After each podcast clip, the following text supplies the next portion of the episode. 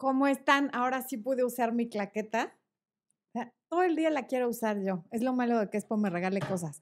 ¿Cómo están? Bienvenidos a esta transmisión en vivo en la que vamos a hablar sobre el miedo y cómo superarlo, distintos tipos de miedo y demás. Ya habíamos hecho un en vivo con mi queridísimo Rafael Delgado hablando de este tema. Eh, es un, es viejo, me parece que lleva más de un año en el que lo hablamos como desde otro ángulo, desde otra perspectiva. Ahorita que desarrollemos el tema les voy a decir por qué me vino la idea de hacer este en vivo. Veo que hay mucha gente en el chat, como siempre. Mi queridísima Rocío Guerrero, que no falla a, a nada. De verdad que no tengo cómo agradecer ese cariño y que además tengo la bendición de haberla conocido en persona, de haberle dado un abrazo y de haber platicado brevemente con ella, de firmarle su libro.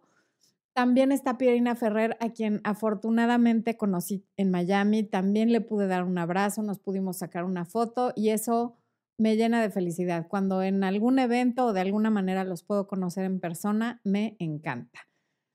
Javi metiéndole sabor al chat, Soraya Guido, está también eh, Raquel Espínola aquí contándonos que tuvo miedo el fin de semana, ahorita vamos a ver por qué. Mayra Alejandra, eh, Anilú Martínez, Brian Andrade, que es un nombre que yo creo que es nuevo, Brian, en los en, los en vivos. Ivette Rodríguez, que muy linda me está. Ivette Rodríguez y Andrea Valencia, que dicen que siempre nos ven, pero que nunca escriben.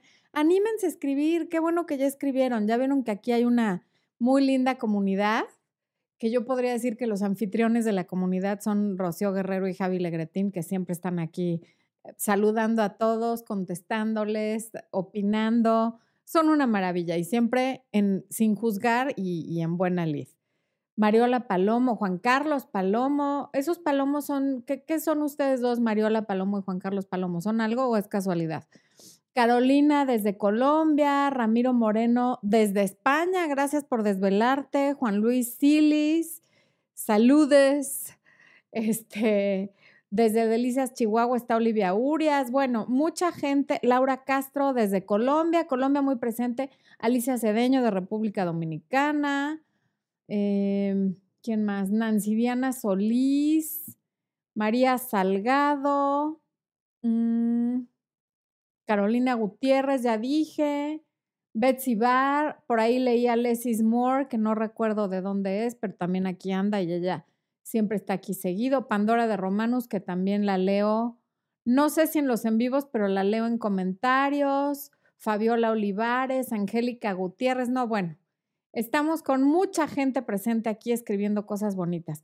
Juan Carlos Palomo dice que es casualidad, pues es que escribieron uno abajo del otro en el chat. Sí, no existen las casualidades, algo debe querer decir. Son causalidades. Sandra Fiorella de Lima, Perú, de Bolivia, de Veracruz, otra vez República Dominicana. Sima Seinabou de España. Wow, mucha gente, bueno, mucha gente no, pero por lo menos hay tres de España que se están desvelando. Muchas gracias. Eh, Francisca Torres de Oregon, Las, Dari Guerrero de Colombia. Bueno, no puedo pronunciar el nombre, perdón. De Argentina, Javi también nos ve desde Argentina. Y bueno, eh, desde Uruguay, bien, bienvenido Uruguay, que luego no se hace tan presente. Qué gusto. Eh, Tacna, Perú, éxitos. Bueno, muchas gracias. Colombia está muy presente hoy. Un aplauso para Colombia, que está tan presente hoy. Ponle aplausos a...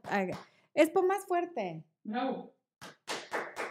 Eso, un aplauso para todos los que estamos aquí porque está increíble que se presenten al en vivo y yo sé que hay gente que no puede y que lo ve después, pero bueno. Solecito Cortés, mi querida Solecita preciosa, desde Acapulco, te mando un beso. A Solecita no la conozco en persona, pero la he tenido en coaching. Bueno, ya, ya, ya voy a empezar porque ya fue mucho. A ver, vamos a hablar de, primero hay que definir qué es el miedo. Miedo al calor que hace que tengo yo, qué bruto. Y con estas luces ni les cuento. Pero bueno, el miedo es una reacción biológica que nos da la sensación de angustia provocada por la presencia de un peligro real o imaginario. Esta es una definición de diccionario. Como escucharon, es una reacción biológica. O sea, la traemos de nacimiento. Está en nosotros, está en nuestro ADN y ahorita vamos a ver cuál es su función. Sin embargo, el día de hoy el miedo tiene demasiado tiempo aire, por llamarlo de alguna manera. Lo usamos como escudo y como excusa para todo, más de lo que nos gustaría admitir, me parece, y me incluyo. Em, el miedo nos detiene y nos impide tomar acción ante situaciones que la requieren, ya sea para nuestro crecimiento personal, para dejar ese trabajo que no nos gusta y, buscar algo mejor, para dejar a esa pareja con la que no estamos felices, que nos maltrata, ya sea emocional o físicamente, o que simplemente no nos quiere como quisiéramos que nos quisiera, no nos da la atención que quisiéramos. Y pues para un sinfín de cosas, el miedo nos detiene. Y como lo escuchamos por todos lados, ya lo hemos ido normalizando cada vez más. Y entonces, ¿por qué no lo hice por miedo? O lo hice por miedo, lo dejé de hacer por miedo. Y todo es por miedo. Entonces, eh, ¿Miedo a qué? ¿Qué es lo que nos asusta tanto? Como para ponerlo de excusa en todo y para todo. Ah, también, perdón, Laura B, bienvenida como miembro del canal. Hasta ahora me está apareciendo aquí, no sé qué pasó. Bienvenida. Perdón por no haberte dado la bienvenida al principio del programa, como hago siempre. En fin, vivimos en un mundo moderno en el que ya no hay tantas cosas a las cuales, te, bueno, sí, hay muchas, pero ya no hay animales salvajes persiguiéndonos por el bosque abierto a cualquier hora. Por lo menos no animales de cuatro patas, hay de dos y a esos sí también hay que tenerles mucho miedo, pero eso es otro tema y de esos no estamos hablando. No necesitamos temer todo el tiempo para sobrevivir. La alerta hacia me va a pasar algo malo no tiene que estar como estuvo alguna vez cuando vivíamos en, las cavernas, y sí, el miedo nos mantenía vivos y por eso lo traemos en el ADN, porque es un mecanismo de protección y de supervivencia. Em, Javi Legretín, bienvenido como miembro del canal. Wow, ahora sí aplausos, esposo. ¡Uh, Bien. Bueno, no, esto, si tuviera aquí yo champán o algo de alcohol, lo sacaba, pero no tengo. En la página principal del canal está la lista ya de reproducciones. Ah, en la página del canal, me dice Expo, pueden ir a la parte de listas de reproducción y hay una lista de reproducción que se llama así. Sí, Solo a los miembros les sale la lista de reproducción que es especial para miembros, ¿ok? Bueno. Volviendo al... Es que, bueno, hasta roja me puse de que Javi Legretín se hizo miembro del canal. Hemos convertido el miedo en una conveniencia, pero no sé una conveniencia para quién, porque realmente no nos conviene como pensamos lo usamos de excusa y de pretexto, pero realmente a quien lo usa de, excusa y de pretexto no le conviene. Em. La mayoría de los miedos son un mal manejo de nuestras facultades mentales. Facultades mentales, para quienes no sepa cuáles son las facultades mentales, que yo los llamo los seis regalos de la mente. Bueno, yo, no lo inventé, así los llama Bob Proctor y me encanta. Ustedes saben que Bob Proctor es uno de mis mentores y son la imaginación, la percepción, la intuición, la memoria, la razón y la voluntad. Esas son nuestras facultades mentales, ¿ok? Sin esas facultades, podríamos ser cualquier otro animal, porque todos los animales tienen un hígado, un corazón, un pulmón, un, en fin. Lo que nos hace humanos, hombres, mujeres, es la mente. Y esos son los seis regalos de la mente.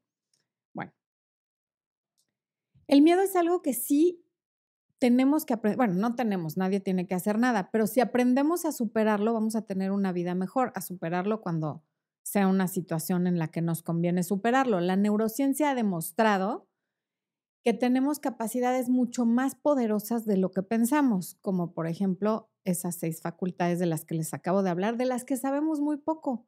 Por eso no las desarrollamos. ¿Por qué no desarrollamos más la percepción, la intuición, la memoria, todo lo que les acabo de decir, la imaginación?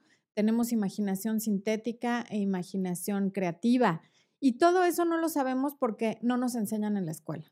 En la, escuela nos enseñan la raíz cuadrada y la raíz cúbica porque eso sí nos ayuda a salir adelante en la vida. Yo justamente la semana pasada me salvé de algo terrible por saber sacar una raíz cúbica. No, obvio no.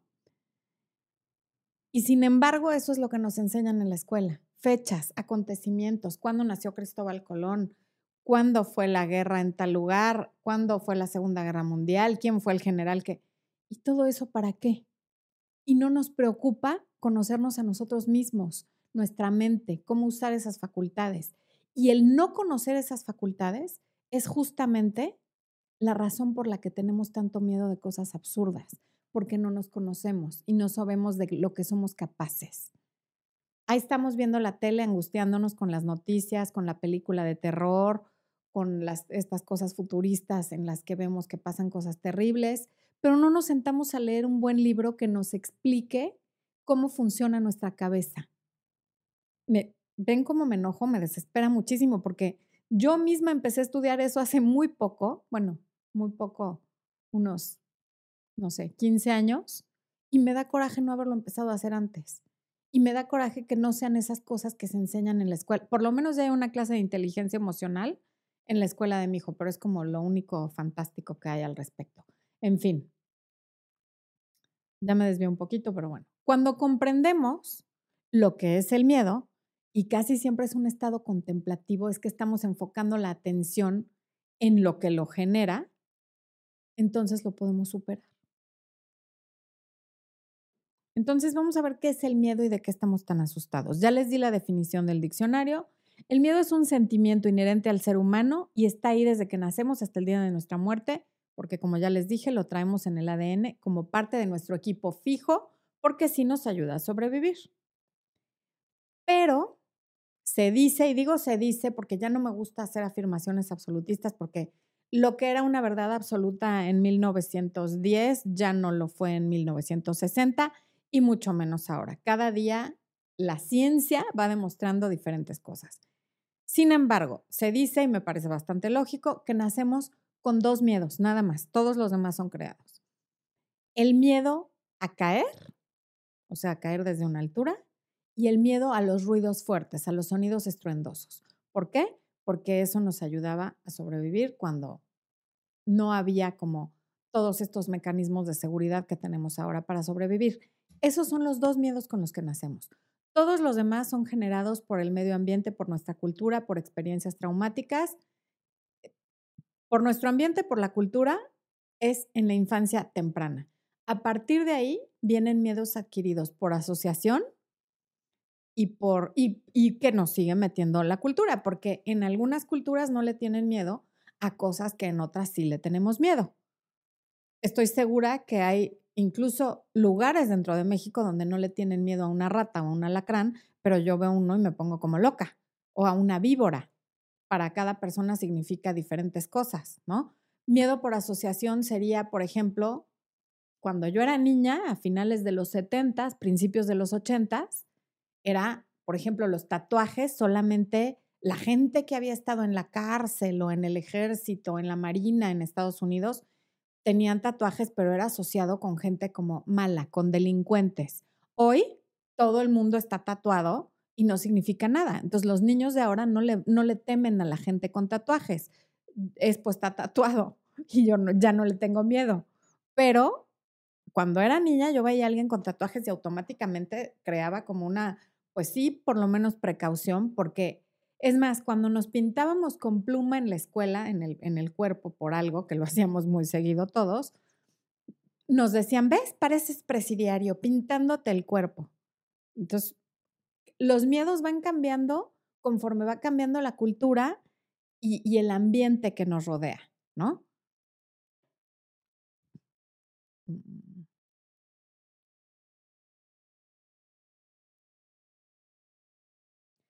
Hay miedos muy entendibles, muy entendibles, como el miedo a la velocidad, porque sé que pues, me puedo matar mucho más fácil si voy a una alta velocidad en un vehículo que si voy a una velocidad más baja, en fin. Hay diversos miedos que son entendibles, pero otros, y de hecho la mayoría, son irracionales. Nos imaginamos que van a pasar cosas que nos dan terror y nunca pasan en algún lugar leí, y lástima que no lo tengo fresco, lo debí haber checado antes de venir a hablarles de esto, pero me parece que el porcentaje de cosas a las que le tememos que pasen, el 95% era arriba del 90%, no pasan, pero pasan en nuestra cabeza. Y vivimos, y, y como el cerebro no distingue entre la realidad y lo que me imagino, me hago el mismo daño que si realmente estuviera pasando porque secreto los mismos químicos, la misma adrenalina, el estrés oxidativo que le hago a mis células en el cuerpo es el mismo que si realmente estuviera pasando. Por estar utilizando mi valiosísimo tiempo en imaginarme lo que no quiero que pase. Y me costaría el mismo trabajo imaginarme lo que sí quiero que pase. Si aprendo a desarrollar mi imaginación, a desarrollar mi voluntad para regresarme a la imagen de lo que sí quiero en lugar de la que no quiero. Si aprendo a cambiar mi percepción, a ver que la percepción es un lente que enfoca una cosa en particular, pero yo puedo cambiar mi percepción, así como puedo cambiar el lente de una cámara. Yo ahorita podría cambiar el lente de la cámara hacia Expo para que vean que está. ¿Qué estás haciendo, esposo? Me está haciendo así, como rock and roll. Bueno, no, vaya usted a saber, no sé. Este, en fin, el propósito del miedo es mantenernos vivos y alertas, pero no paralizados. Estar asustado es un mecanismo, como ya les dije, para sobrevivir, porque es lo que nos hace reaccionar ante una situación de peligro, ya sea escondernos, salir corriendo, gritar, lo que sea que, que, proceda a hacer en una situación de peligro, reaccionamos y lo hacemos gracias al miedo. Pero cualquier otro miedo, como el miedo a me van a dejar, me voy a quedar sola para siempre, si dejo mi trabajo me voy a morir de hambre, voy a perder mi casa, mi familia, mis amigos y voy a vivir abajo de un puente, son miedos imaginarios.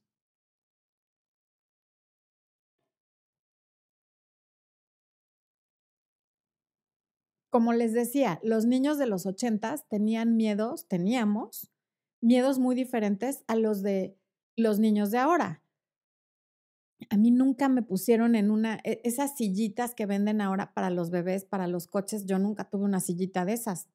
Me ponían ahí en un canasto que le llamaban bambineto y ahí iba yo y pues afortunadamente nunca me maté, ¿no? Yo creo que nunca chocó ni mi mamá ni mi papá conmigo en el coche estando yo bebé, pero no existían los cinturones de seguridad en los coches en los coches muy lujosos había unos cinturones de seguridad que eran duros y dificilísimos de poner y nadie los usaba, porque me parece que el reglamento de tránsito, en, por lo menos en México, que exigía traer el cinturón de seguridad puesto en los asientos delanteros, fue creo que hasta 1989. Yo ya era adolescente a punto de, de cumplir la mayoría de edad. Entonces, mi, hijo se sube al coche y lo primero que hace es ponerse el cinturón. Y si se sube a un Uber que no tiene cinturón de seguridad, se quiere bajar porque ya tiene ese miedo a los choques y a estar arriba de un vehículo sin cinturón de seguridad, lo cual está muy bien porque lo obliga a ponérselo cada vez que sube un coche. Eso me parece perfecto. Em, los niños de ahora le tienen miedo a jugar en la calle. Nosotros jugábamos en la calle, bicicleta, patines. Yo podía ir a la tienda, ¿no? Mi mamá me podía decir, tráeme unas tortillas o tráeme X cosa que estuviera en la esquina y yo iba sola y no pasaba nada o iba con alguna amiguita. Hoy, imposible que yo le diga a mi hijo que vaya solo a la tienda, no hay manera.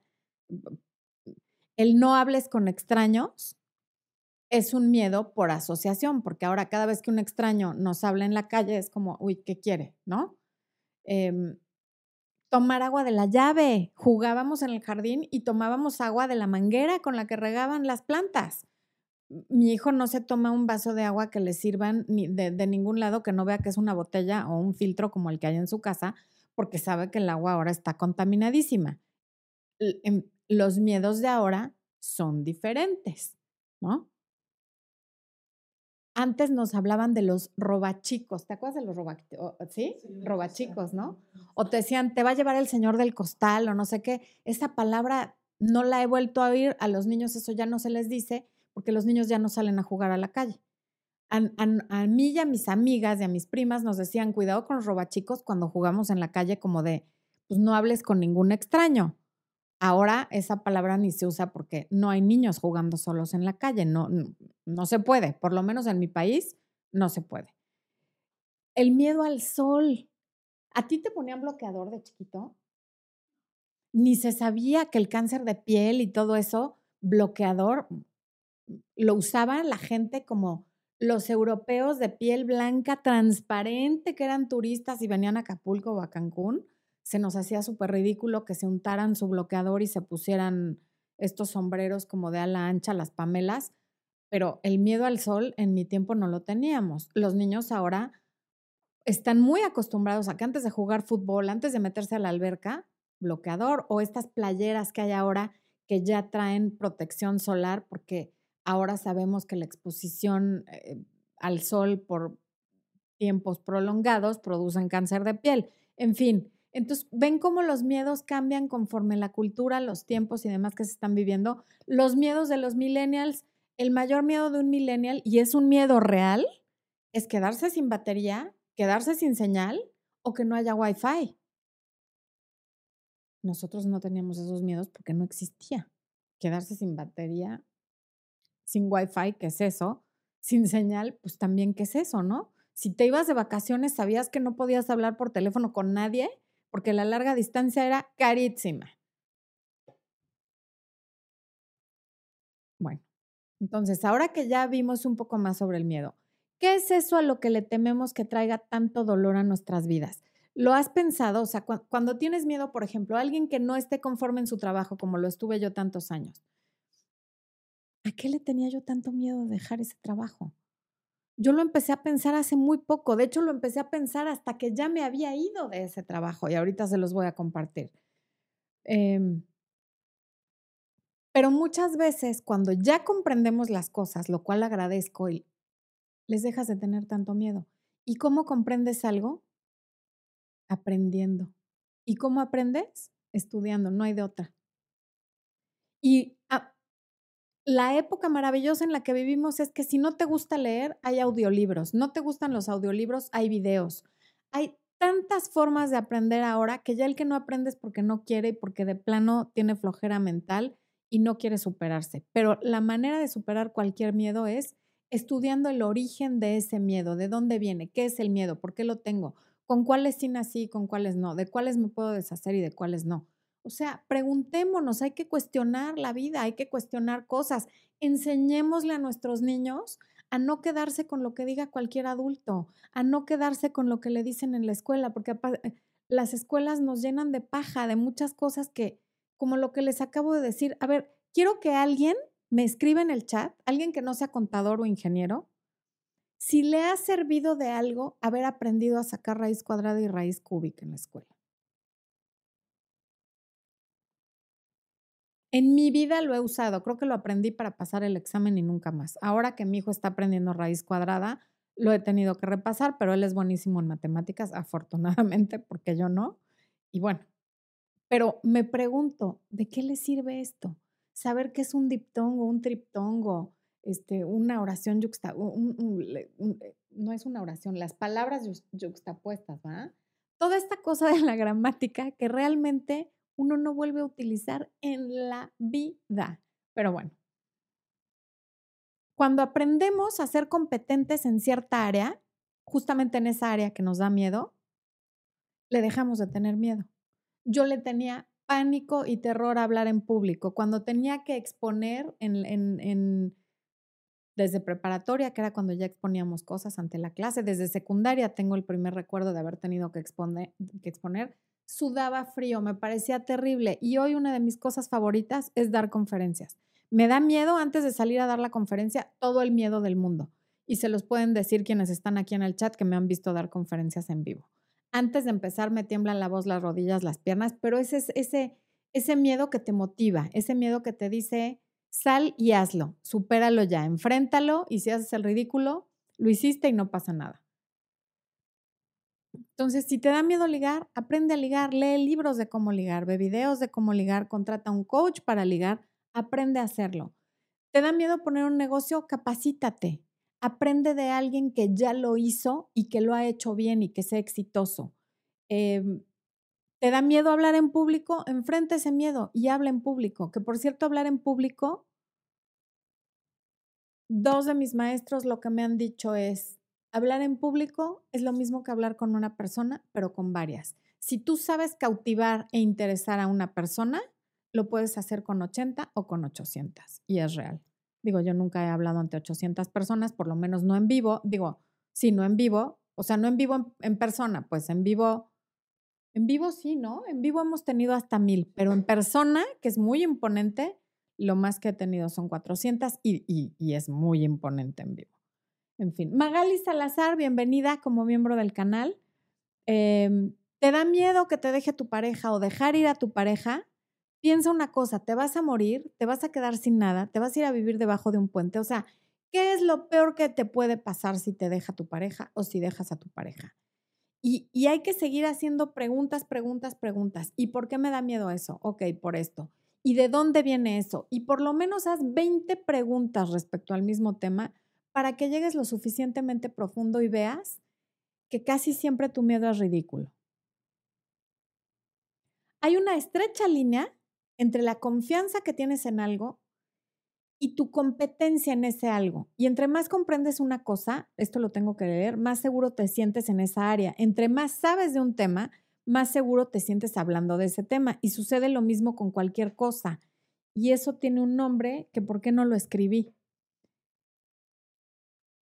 Va, pues no lo escribí.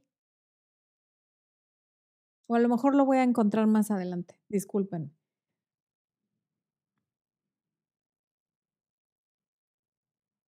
El punto es que cada vez que, encuentras el origen de un miedo, aprendes a manejarlo.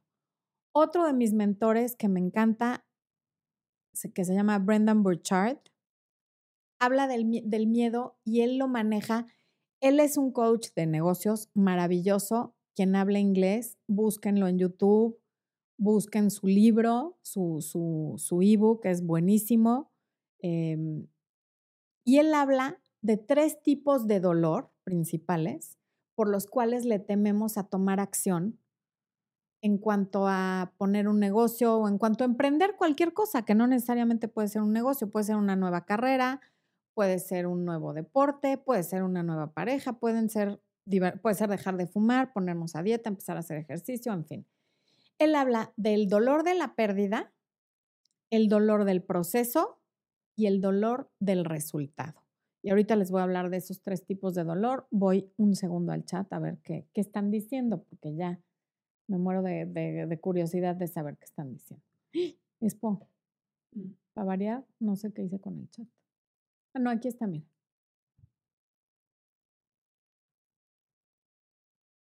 Del libro. A ver, Soraya, ¿de cuál libro quieres que te digamos, por favor? Porque. Ah, le pones el. Tú le vas a poner el, el Magali Salazar le tiene miedo a las ratas. Eso es miedo por asociación. Yo, por ejemplo, le tengo miedo a, las ratas porque cuando era chiquita, y es miedo, miedo, no es asco, es miedo.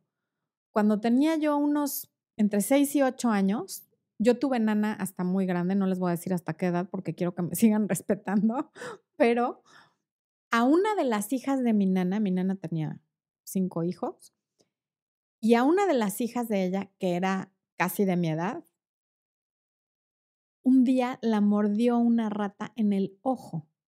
O sea, vivían en, pues, en una casita muy humilde donde pues, había gallinas y no sé qué. Se metió una rata y mordió a su hija en el ojo. Y le tuvieron que poner no sé cuántas inyecciones en la panza en aquel tiempo. No sé ahora cómo sea, pero eran unas vacunas antirrábicas que le ponían en la panza y fueron muchísimas, quizá 15 o más, una cosa espantosa. Y desde ahí ya no es nada más el asco. Yo ya tengo miedo por asociación porque sé que te pueden llegar a morder y, te puede dar rabia y demás. En fin. Eh, eh, Brian Andrade, tengo miedo a no poder superarme y cuando sea adulto seguir sin conseguir nada. No, pues a enfrentarlo, ponte. Hay muchas cosas gratuitas que puedes ir estudiando para superarte y hay gente que ha salido literalmente de la nada y hoy son personas exitosas y no necesitas ir a la universidad para convertirte en alguien. Eh, Ana Maldonado, ¿cómo puedo superar el miedo a interactuar con otras personas?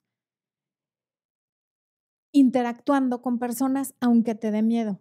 Interactuando con el señor que te vende el jamón, con el del camión, con el que está en la fila de las tortillas, con la mamá del niño de la escuela que, está en la misma escuela que tu hijo si tienes hijos, con quien sea. Empieza por decir buenos días, a ver qué pasa.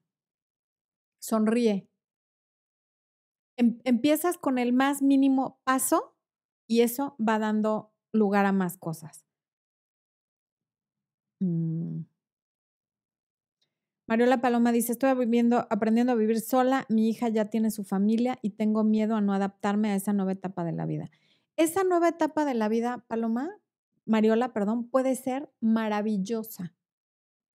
Porque entonces tú ya tienes a tu hija, pero ya no eres responsable de que salga adelante, de que haga las cosas. Tu hija ya es adulta, está contenta, es feliz, está bien si no es feliz, encontrará la manera de serlo, pero puedes convertir esta etapa en la mejor etapa. Puedes empezar a estudiar algo, puedes, hijo, puedes hacer tantas cosas, puedes viajar y, y que no sea el no tengo dinero para no hacerlo, porque hay muchas maneras de conseguirlo, de empezar a ver cómo le harías, de ponerte el objetivo, en fin.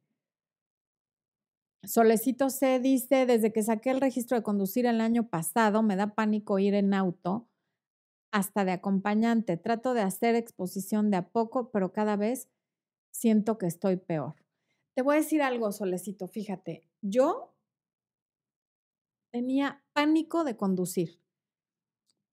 Y a mí mi pánico venía de que cuando tenía 10 años un día, mi mamá me enseñaba a manejar y me sentaba en sus piernas y yo llevaba el volante y ella llevaba los pedales. Pero yo a los 10 años ya medía lo mismo que mido ahora, que no les voy a decir cuánto, pero soy muy, soy, soy chaparrita. Y ya de ahí dejé de crecer. En ese momento era muy alta, pero ahora ya soy chaparrita. Bueno. Y entonces un día, el fin de semana, estando en Cuernavaca con mi papá y su esposa, que en ese momento todavía no era su esposa, era su novia, le dije, oye, llévanos a, a manejar a mí y a mi amiguita. Y entonces me dijo, órale, va, nos lleva a manejar. Y cuando yo me trato de sentar en sus piernas, me dijo, no, bueno, de ninguna manera, ya estás muy grande, ya alcanzas los pedales, manéjale tú. Para no hacerles el cuento largo, fui y me estampé contra una de las casas del, del, del fraccionamiento donde tenemos la casa en Cuernavaca. Le pegué a una columna del garage de la casa, le pegué a un coche nuevo que estaba estacionado adentro del garage, a uno que estaba afuera y al de la novia de mi papá, su ahora viuda.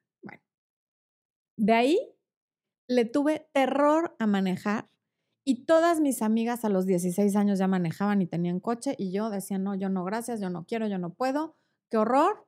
El caso es que como nunca quise aprender, cuando cumplí 18 años, sí medio me enseñó un chofer que tuvimos y tomé un curso. Pero realmente nunca me solté a manejar en calles donde que sí estuvieran transitadas. Cuando cumplo 18 años me voy de viaje, regreso y mi papá me dijo, ya despedí al chofer, ya no tienes chofer, aquí está tu coche, el lunes entras a clases, hazle como puedas. Y tuve que aprender. Afortunadamente estaba quedándose en mi casa una amiga mía que vivía en Estados Unidos y ella se quedó dos semanas y me estuvo como coacheando y pues de ahí tuve que aprender. Entonces lo que yo te recomiendo es que lo enfrentes ya Obviamente, sí, de poquito empieza por calles no muy transitadas, mm, donde no haya muchas curvas, subidas, cosas que te den miedo. Yo aprendí a manejar en, en coche estándar de palanca de velocidades, lo cual agradezco muchísimo porque hoy ya puedo manejar casi cualquier cosa, aunque no me encanta, ¿eh? Yo siempre prefiero que maneje Expo, pero bueno, en fin, ahí está la historia de por qué yo le tenía miedo a, conducir. Eh, hola Flor, no, deja, no dejaste nada en pie, estabas en un auto chocador. No, qué auto chocado. No, la verdad es que la dirección, digo, en mi defensa, lo que, no, la verdad es que no hay pretexto.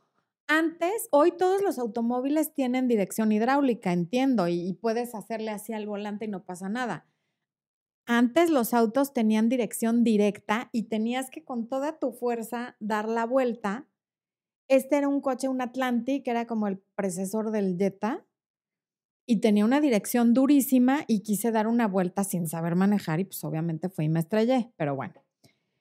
De hecho, la casa en la que me estrellé era de unos amigos de mi papá, afortunadamente, porque si no, yo no sé en qué problema legal se habría metido mi papá.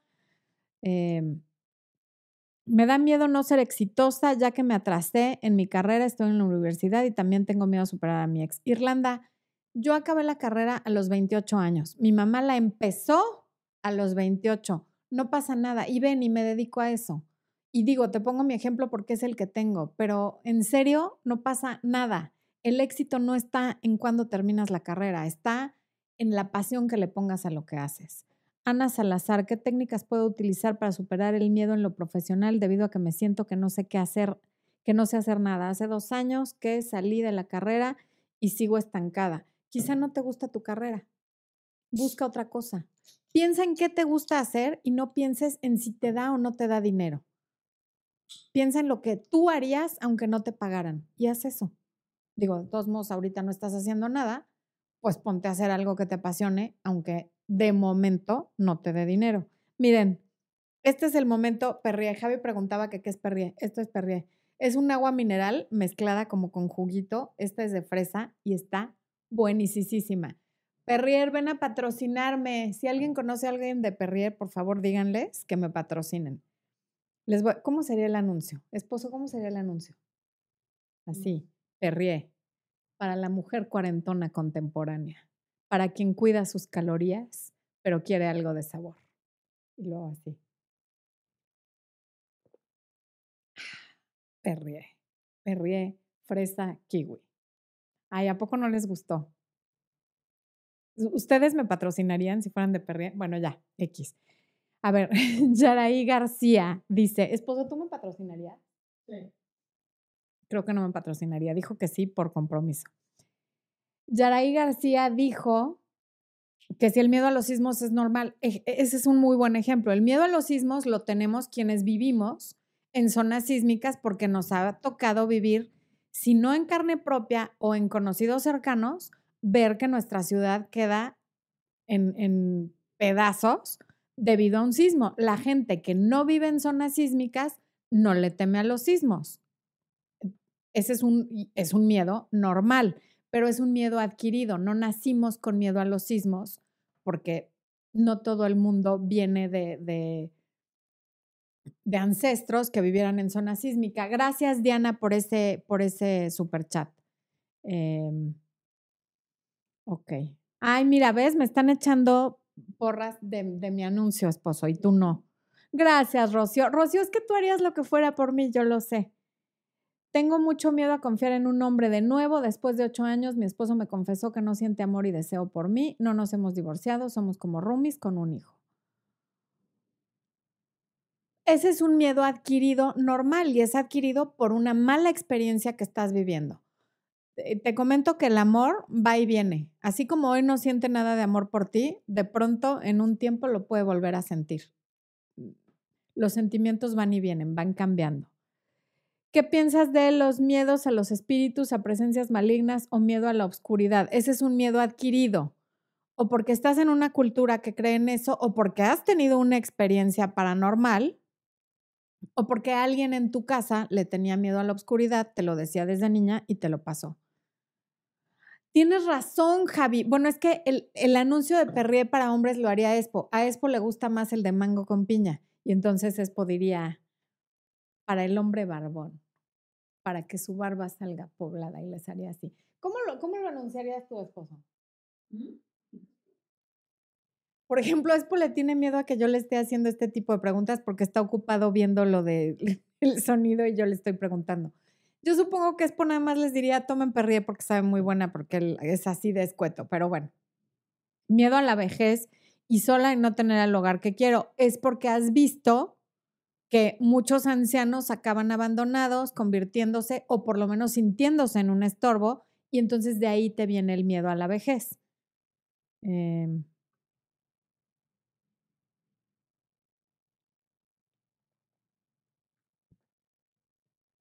¿Cómo vencer el miedo de forma constante? Dice Jimena Lee.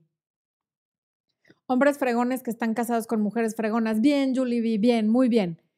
Em, sí, todos tienen miedo a sufrir por amor, miedo constante, pero lo supero por un tiempo corto. Con esto que estamos diciendo, ahorita vamos a ver lo de, lo de los, los tres miedos, ¿ok? Bueno. ok, entonces les decía que Brendan Burchard habla de miedo a tres tipos de dolor que pueden ser generados por los cambios, ¿no? Uno es el dolor de la pérdida. Si hago este cambio en mi vida, ejemplo, dejar a esta pareja, dejar el trabajo que tengo, dejar de fumar, ponerme a dieta, dejar de comer estas cosas, voy a perder eso que tanto me gusta. Voy a tomar el ejemplo del trabajo, porque estoy más enfocada en eso el día de hoy. Si dejo mi trabajo que no me encanta, voy a perder el pago quincenal que tengo o mensual seguro, voy a perder quizá mi, mi fondo de retiro, voy a perder a mis compañeros de trabajo, que aunque los siga viendo, ya no los voy a ver diario y probablemente les tengo cariño. Voy a perder a ese jefe al que admiro y que ha sido como un mentor para mí. Y voy a perder a lo mejor el respeto de algunas personas que en este momento me están diciendo, no es tiempo de que te vayas del trabajo, todavía no pongas tu negocio, todavía no emprendas esto. ¿Por qué? Porque te están pasando sus propios miedos, ¿no? Entonces, quien va a dejar de fumar piensa en el miedo a esos espacios donde tiene esas inhalaciones y exhalaciones largas del cigarro que lo relajan, que le dan cierta paz y donde tiene un momento consigo mismo. Quien va a ponerse a dieta tiene miedo a dejar de comer esas cosas que tanto le gustan y a, mm, a, tener que ir a comprarlas, a tener que aprender a cocinar, ¿no? Ese es el miedo a la pérdida. Y así somos los seres humanos le, tenemos, le tememos al dolor de cualquier pérdida, la que sea. Es más, quien se va a cambiar de casa, de una casa chiquitita y fea, a una mansión gigante y preciosa, le tiene miedo al cambio de esa casa pequeñita a la casa grande, porque se va a poner a pensar en cuánto más va a tener que limpiar, cuánto va a pagar de mantenimiento, en fin. Así somos. Enfocamos la atención en lo que vamos a perder y no en lo que vamos a ganar.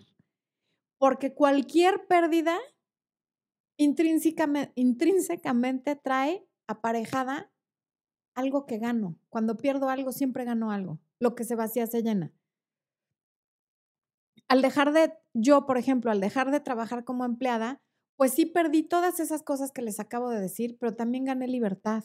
La libertad de decir, me voy de vacaciones cuando me dé la gana y no le pido permiso a nadie. La libertad de trabajar si yo quiero trabajar de 12 de la noche a 3 de la mañana y luego dormirme toda la mañana, esa es mi decisión. Por cierto, no lo hago porque nos levantamos aquí a las cinco y media porque mi hijo va a la escuela, ¿verdad? Pero bueno, si quisiera, lo podría hacer, ¿no? También gané la libertad de que en lugar de ganar un, un sueldo fijo que tiene un tope y que nunca va a subir, puedo ganar lo que yo quiera, lo que yo determine, con base en cuanto trabaje, desde luego pero el crecimiento, el límite en el crecimiento profesional y personal lo pongo yo, no me lo pone nadie más. Entonces lo que sucede en una mente con miedo es que empiezas a pensar, ¿y qué tal que llena la raya? Y lo que viene ahí siempre es negativo. ¿Qué tal que nadie me contrata? ¿Qué tal que mi libro no se vende? ¿Qué tal que nadie se suscribe a mi canal de YouTube? ¿Qué tal que nadie viene a mi conferencia? ¿Qué tal que nadie ve mis programas en vivo? ¿Qué tal que se burlan de mí? ¿Qué tal que el que me dijo que no me fuera me empieza a decir, te lo dije? Bueno, ¿y qué tal que la gente sí se suscribe a mi canal y que llego a 100 mil suscriptores antes de un año? ¿Y qué tal que desde mi primera conferencia la tengo llena con 400 personas? ¿Y qué tal que empiezo a ganar el triple de lo que ganaba cuando era empleada? ¿Y qué tal que hasta mi esposo pudo dejar su trabajo, también de Godín, como decimos aquí en México, para dedicarnos los dos a esto? ¿Y qué tal que podemos estar mucho más presentes con nuestro hijo? ¿Y qué tal que podemos ir a todos sus eventos escolares? No faltamos a ninguno porque tenemos esa libertad. ¿Y qué tal que nos podemos ir de vacaciones cuando queremos, no cuando el jefe nos diga o cuando nos toca en el calendario? Todo eso no nos lo preguntamos. Y hoy lo digo porque yo tenía la idea de hacer esto hace 10 años, pero no lo hacía porque me daba miedo, miedo al ridículo, al qué dirán, al, a tantas cosas que hoy que las puedo desmenuzar y ver, digo, o sea, ¿de verdad? Después viene el dolor del proceso. Ejemplo, el que, porque cualquier cambio tiene un proceso de cambio. Por ejemplo, por ejemplo, quien quiere escribir un libro le tiene miedo al dolor del proceso de, tengo que pensar en un buen título, lo tengo que desarrollar, lo tengo que registrar. Luego tengo que ver quién me lo imprime si es que va a ser impreso. Si va a ser ebook, pues tengo que abrir una página web y tengo que ponerle nombre a la página web y tengo que contratar a un diseñador web. Quien va a poner un negocio tiene que contratar a un contador y tiene que contratar a unos... Y entonces ya nada más de pensar en todo el proceso, dices, no, sabes que mejor no lo hago y me quedo aquí en mi zona de confort, donde no pasa nada, porque yo pasar por todo eso, no, gracias. Mejor no lo hacemos. Y finalmente viene el miedo al resultado.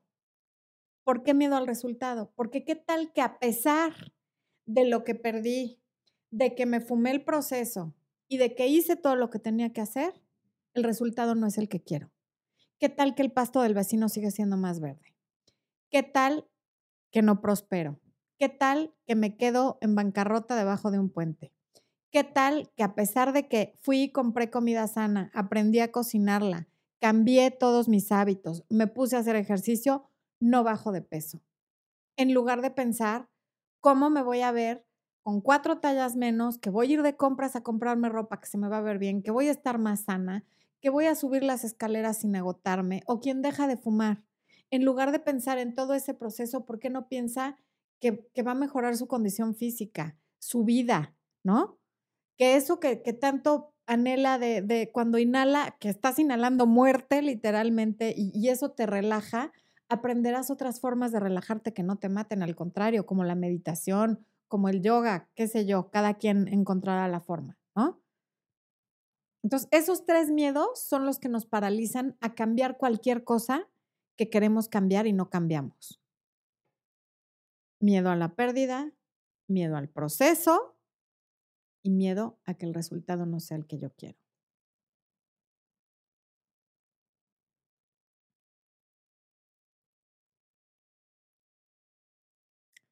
Aquí lo importante es que a cualquier cambio, si aprendemos a entrarle con alegría, con la actitud de, en lugar de ver todo lo que puede salir mal, veo lo que puede salir bien.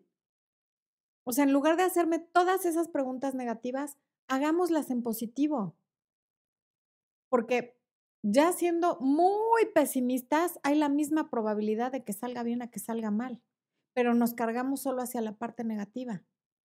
Mejor carguemos a la positiva.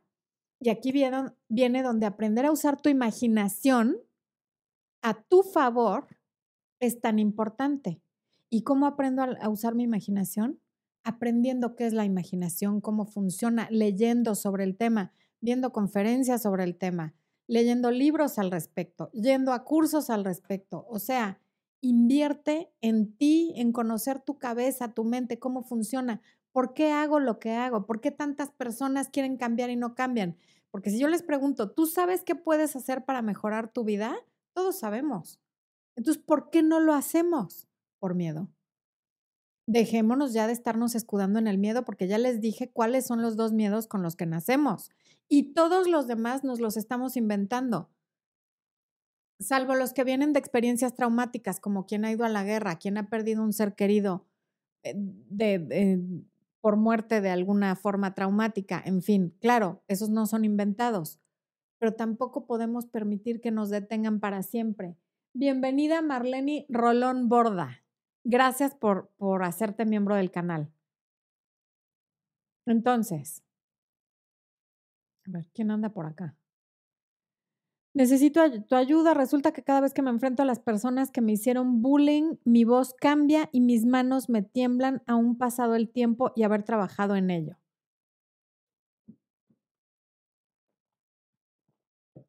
Síguelos enfrentando hasta que se te quite ya no te pueden hacer daño, ya no eres niña.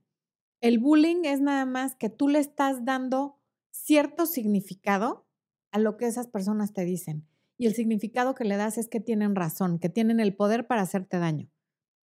Nadie tiene el poder para hacerte daño si tú no se lo das. Ya eres adulta.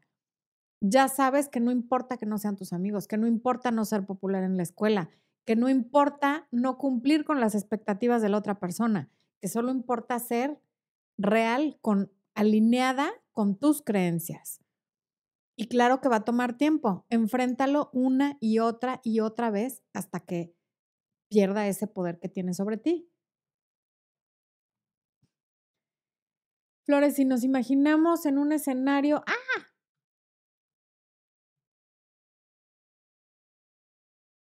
Que nos dé miedo para saber cómo actuar, cómo le hacemos cuando la situación llega, cómo nos preparamos. Es que está muy, muy general la pregunta. En un escenario, ¿cuál es ese escenario? ¿Qué está pasando en el escenario?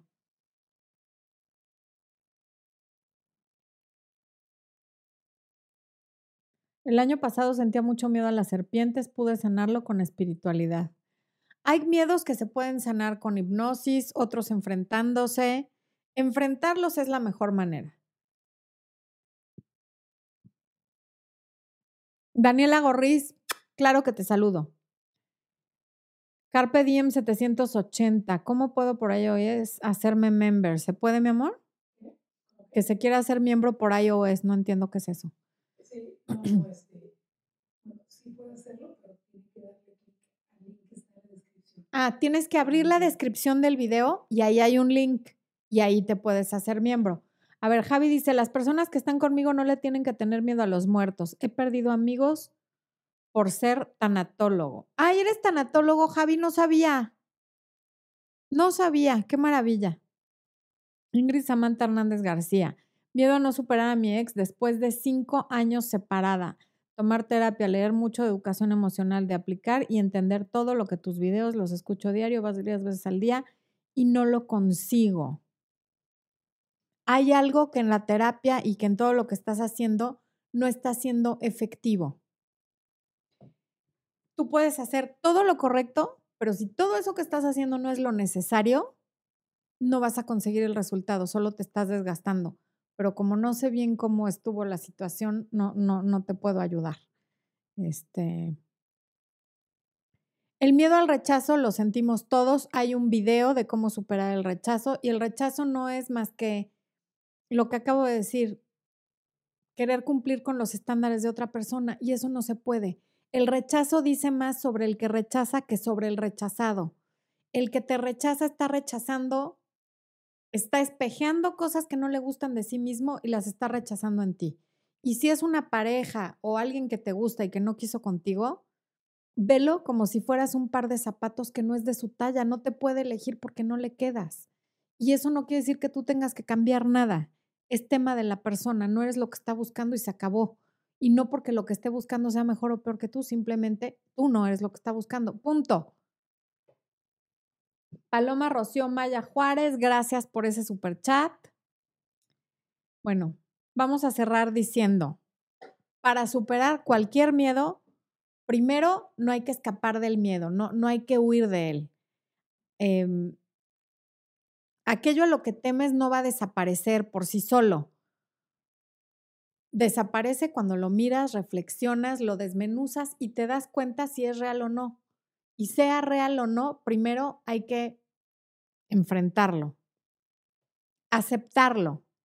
Hay que aceptar que tenemos miedo. Todos tenemos diferentes miedos. Difícilmente le vamos a poder poner fin, pero es necesario que lo podamos aceptar, observar y, y sobre todo admitir. Y si no lo admitimos, nada de todo lo que acabo de decir sirve.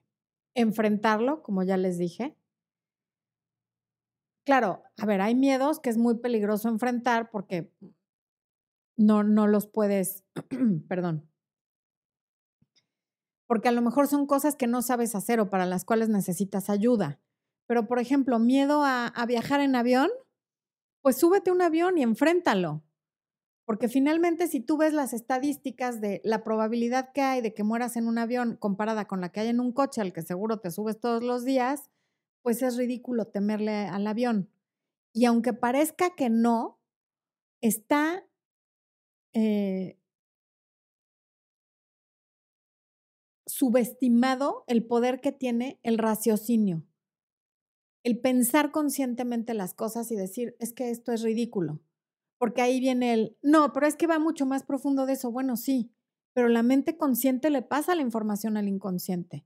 Entonces, a través de tu mente consciente y de tus pensamientos y de tu razonamiento, que es otra de tus facultades mentales sobre la cual si aprendes vas a poder superar no solo el miedo, sino muchísimas cosas más en tu vida y vas a crecer infinitamente, te vas a dar cuenta que a base de razonamiento sí puedes acabar con un, con un miedo como el miedo a, a volar en avión.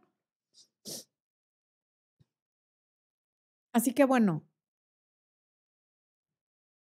lo, lo, primordial aquí es, ¿ese miedo que tienes te pone en un peligro real o son cosas imaginarias que podrían pasar, pero también podrían no pasar? Esas son las dos preguntas más importantes. Si hay un peligro real y qué es lo peor que podría pasar. Y también saber que lo peor que podría pasar no necesariamente pasa, de hecho casi nunca pasa. ¿Okay?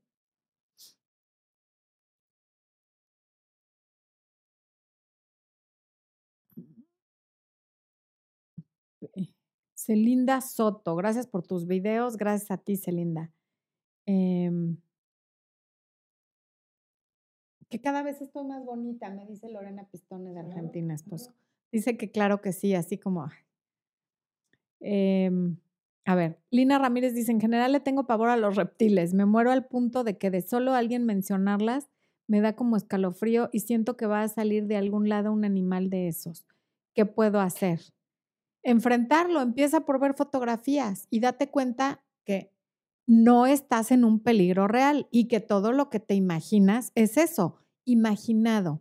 Al final del día, el miedo lo que es, es la imaginación llevada hacia su peor destino y lo contrario al miedo sería la fe, que es la imaginación llevada hacia su mejor destino. Mm.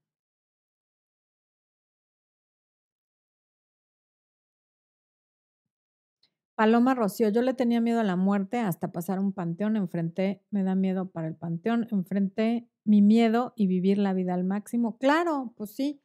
Yo les voy a decir, a mí me daba terror la muerte de, de, la muerte en general. Cada vez que se moría alguien, yo lloraba como Magdalena, fuera la mamá de mi amiga, la prima del vecino. O sea, cada vez que se moría alguien, yo tenía los sentimientos así, a flor de piel, porque me daba pavor que se muriera alguien cercano a mí, porque además mi familia, ustedes saben, soy hija única, este, tengo nada más tres primos, una sola tía, o sea, mi familia es así, ¿no? El día que se murió mi papá, le dejé de tener miedo a la muerte, porque ya lo viví, ya sé qué se siente. Fue muy triste, sigue siéndolo a veces, he llorado con ustedes aquí, este, alguna vez hablándoles de eso, pero finalmente ya sucedió y aquí sigo y no me morí. ¿Y saben qué? A partir de la muerte de mi papá, yo terminé de madurar, me convertí en adulto.